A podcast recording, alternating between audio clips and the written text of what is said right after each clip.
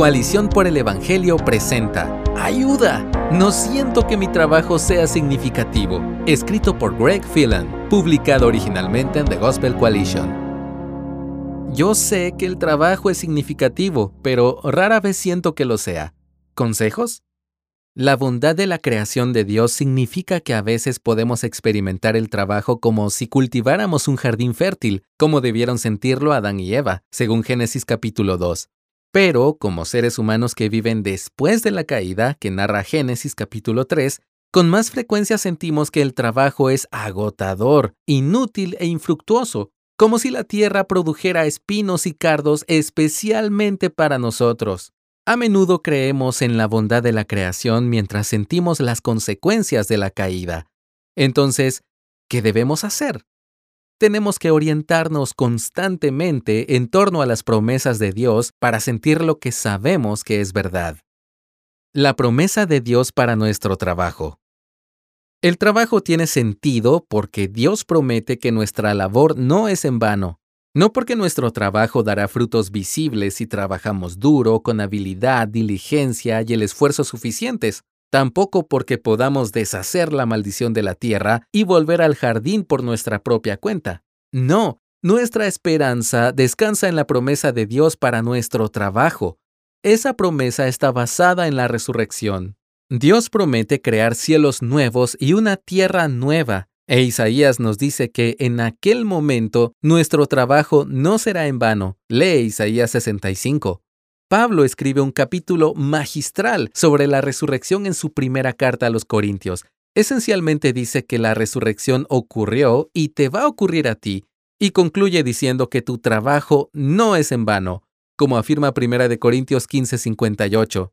Esta es la afirmación de Pablo. Tenemos esperanza en nuestro trabajo porque Dios hace surgir frutos de la muerte.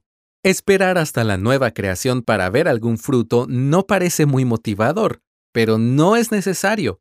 Jesús ya ha vencido el pecado y la muerte. La promesa de Isaías es verdadera ahora, incluso mientras esperamos ansiosamente el regreso de Jesús. No importa lo infructuoso que se sienta nuestro trabajo, no importa lo inútil e insignificante que sea, ahora trabajamos en un mundo en el que Dios trae vida de la muerte y obra todas las cosas para el bien de los que le aman. Hay varias formas de interiorizar esta realidad. Patrones de resurrección. En primer lugar, busca los patrones de resurrección en tu trabajo. ¿Dónde puedes ver la posibilidad de que Dios esté produciendo frutos entre las espinas y los cardos visibles?